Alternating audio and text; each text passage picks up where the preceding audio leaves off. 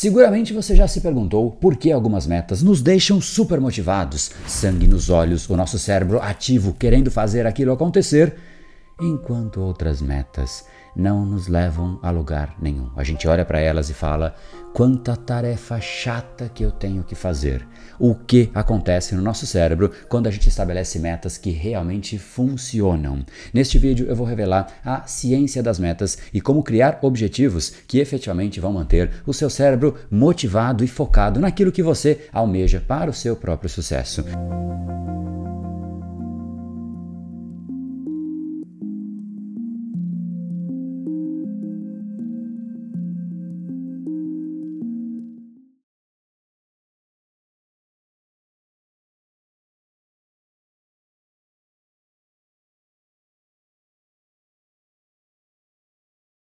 Fala pessoal, meu nome é André Burg, especialista em neurociência comportamental, fundador do Brain Power, a sua academia cerebral e criador do método Reprograme Seu Cérebro. E no fundo, no fundo, o nosso cérebro de fato funciona de acordo com alguns comandos. Esse comando das metas, quando bem estabelecidas, é efetivamente um comando essencial. Afinal, o nosso cérebro funciona melhor quando nós temos clareza sobre aquilo que nós nos propomos a fazer, e existem inúmeros estudos que mostram isso, como esse de Locke e Layton, chamado The New Directions in Goal Settings Theory. Basicamente, esse estudo propõe vários aspectos importantes sobre as metas, inclusive alguns dos que nós falaremos aqui, mas o fato é que quando nós temos um objetivo claro, o nosso córtex pré-frontal, a área do cérebro responsável pelo pensamento executivo, pela tomada de decisões, ele é capaz de focar e tomar decisões mais assertivas. Ele sabe o que de fato tem que ser feito e ele entende quando ele está agindo de acordo com aquilo ou ele simplesmente está de uma forma aleatória fazendo outras coisas a ponto de a outra coisa passar a incomodar. Quando você simplesmente não define o que é o correto e o que é o errado,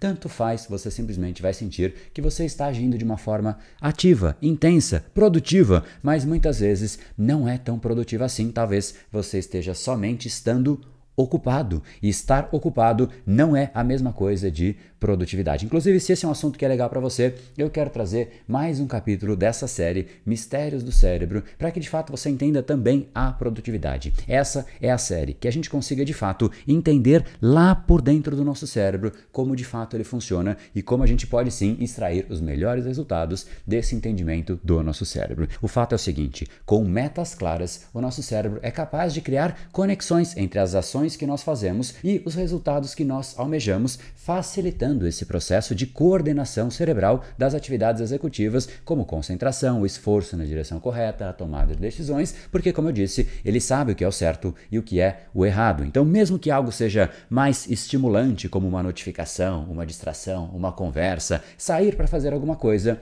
ele sabe que ele não deveria estar lá e ele se incomoda por isso e obviamente ele tem uma chance muito maior de trazer de volta a atenção para aquilo que tem a ver com a meta. E esse é, portanto, um dos efeitos das metas bem definidas no nosso cérebro que acabam ativando o sistema de recompensa do nosso cérebro, porque simplesmente a gente sabe que estamos aqui neste momento fazendo algo que nós nos propusemos a fazer. Então, pense comigo, neste exato momento, eu me propus a fazer este material, esse conteúdo que realmente vai fazer você entender o seu cérebro e eu estou fazendo. O meu cérebro sabe que estou fazendo aquilo que eu me propus a fazer e por conta disso eu me sinto bem. É uma sensação de prazer, uma liberação de dopamina, fazendo com que realmente eu faça com clareza, com vontade e de fato é intencional fazer isso. E eu não só tenho a intenção, mas eu estou fazendo. Isso dá uma sensação de controle, de poder que é essencial para que de fato você continue. Então, esse processo de liberação de dopamina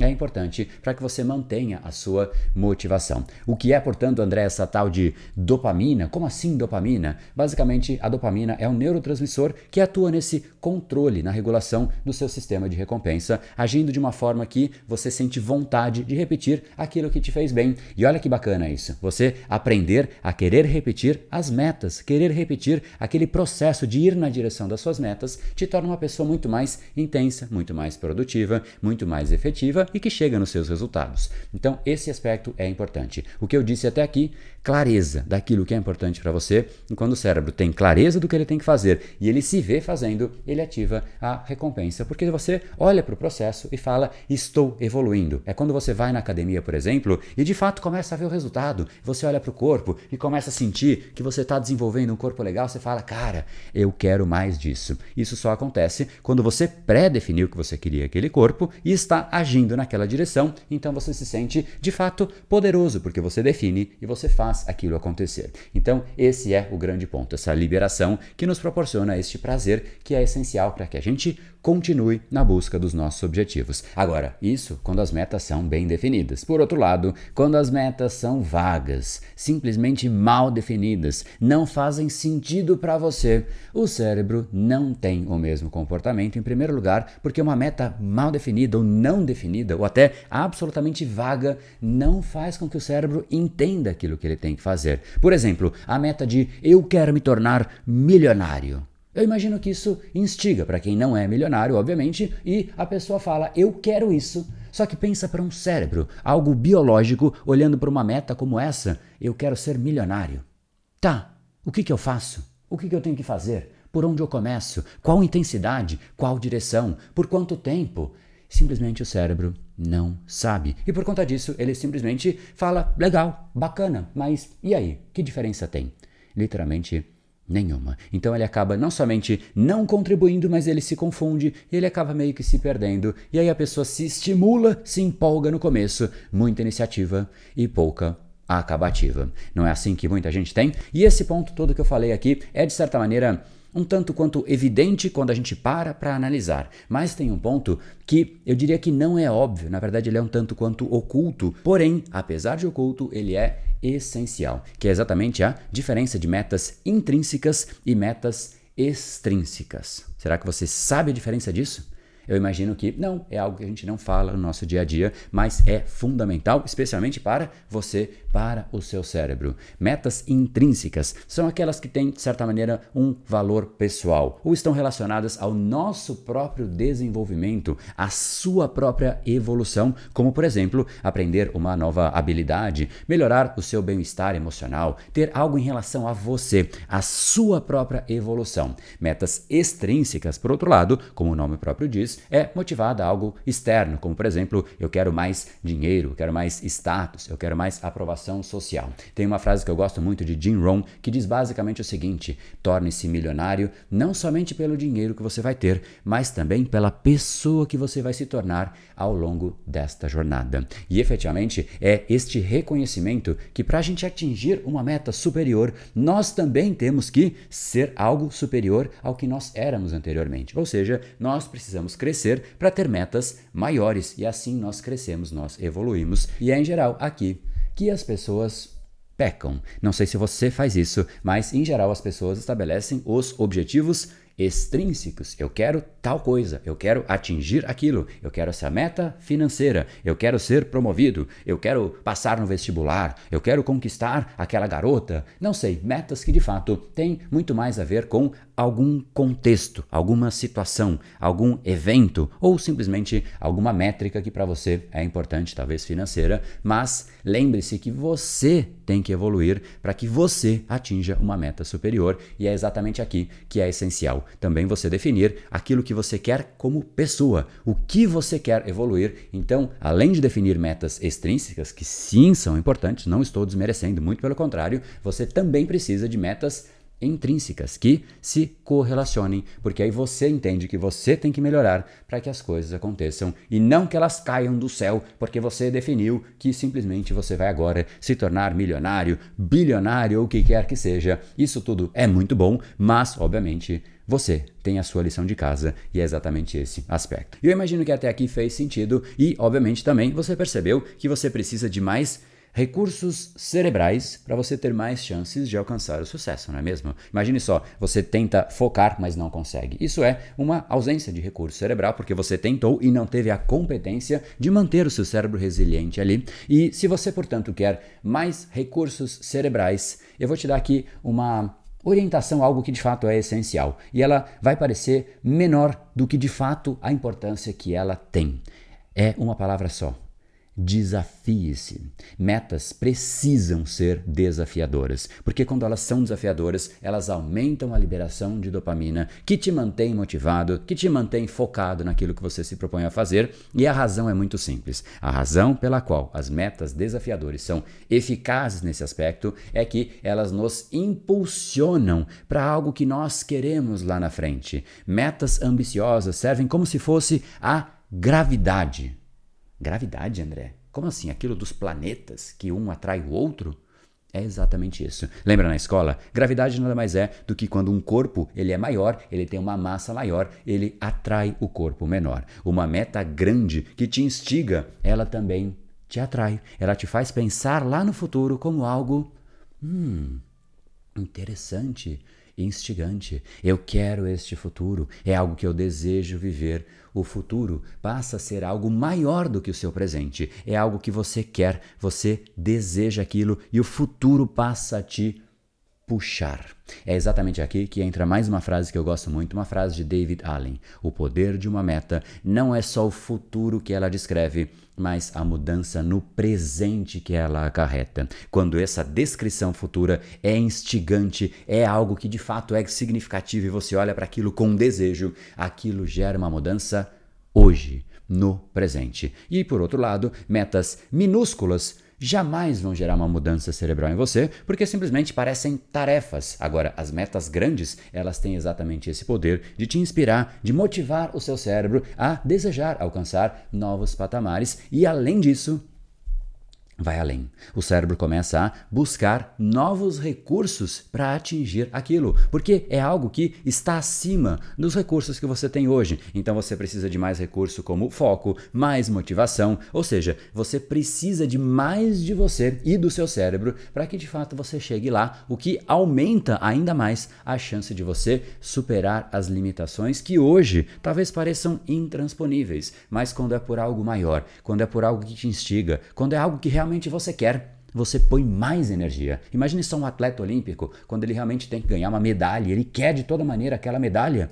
Cara, ele passa por limites, até às vezes sobre-humanos. Ele consegue uma energia que poucos conseguem. Essa parte é absolutamente importante. Então, vou fazer aqui um mini resumo. Metas menores geralmente são vistas como trabalho rotineiro pelo seu cérebro, que obviamente gera menos motivação, menos engajamento. Por outro lado, metas ambiciosas são percebidas como fontes de mudança, como algo que te instiga, algo que te puxa, algo que ativa o seu sistema de recompensa cerebral e aumenta a sua motivação. Agora, fechamos aqui, mas eu quero dar uma dica importantíssima, uma dica essencial para você implementar. Preparado? Então vamos lá para as dicas de saideira. O fato é que você, quando trabalha em direção a metas grandes, ao mesmo tempo que é estimulante, o cérebro também vai olhar para aquilo e falar: nossa, cara, distante demais, como é que eu chego nesse negócio? Tá longe, não consigo por um passo chegar. São inúmeros passos e é exatamente aqui.